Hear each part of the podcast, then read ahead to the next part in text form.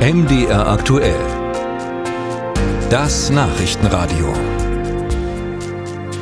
Die AfD schafft es wie keine andere Partei, die digitalen Medien zu nutzen und erreicht dort viele junge Wähler. Besonders gut funktioniert das auf der Videoplattform TikTok. Knapp 400.000 Follower hat die AfD dort und die teilen die Inhalte der Partei fleißig.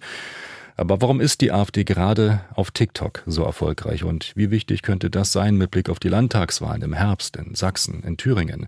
Emma Mack berichtet. Wer arbeitet, ist der Dumme. Das ruft Alice Weidel in das Mikrofon am Rednerpult. So zeigt es ein Ausschnitt ihrer Rede im Bundestag auf der Plattform TikTok. Über 5,5 Millionen Menschen erreicht das Video. Diese Ausschnitte aus AfD-Reden sind ein bewährtes Stilmittel auf dem Social-Media-Kanal der AfD-Bundestagsfraktion, erklärt Politikberater Martin Fuchs. Also die AfD ist zum einen erfolgreich, weil sie schon relativ früh TikTok als Medium erkannt hat, dann auch mit sehr, sehr vielen Menschen ohne Berührungsängste auf der Plattform präsent ist. Also sehr viel Content einfach erstellt, der dann auch natürlich mal viral gehen kann. Und sie sind natürlich Populistin vor dem Herrn. Das heißt, sie haben sehr, sehr zugespitzte, polarisierende Inhalte, die natürlich Gold sind für den Algorithmus von TikTok. Das weiß auch Ulrich Siegmund, Fraktionschef der AfD im Landtag von Sachsen-Anhalt. Auf seinem TikTok-Account gibt er sich volksnah, nutzt Humor und Hetze gegen Migranten, die Ampel und Medien für Reichweite. Dieses Freund-Feind-Schema funktioniert.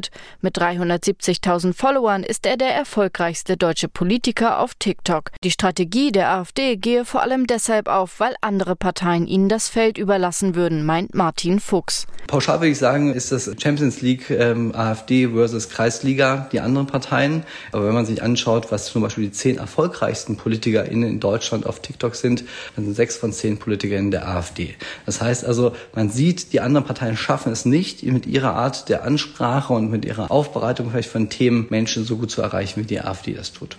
Auch die SPD Sachsen-Anhalt versucht, ihren Fuß in die TikTok-Tür zu bekommen.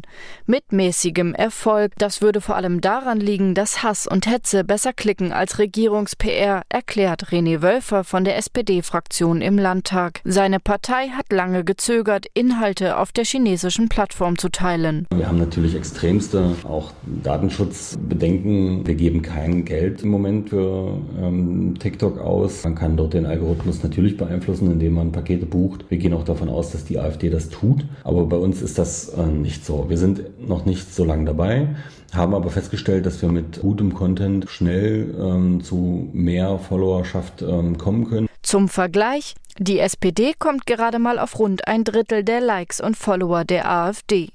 Weil der Algorithmus von TikTok radikale Positionen besonders fördere, fehle Raum für politische Zwischentöne, erklärt Tobias Rothmund von der Universität Jena. Er sieht in der aktuellen Entwicklung aber auch Vorteile.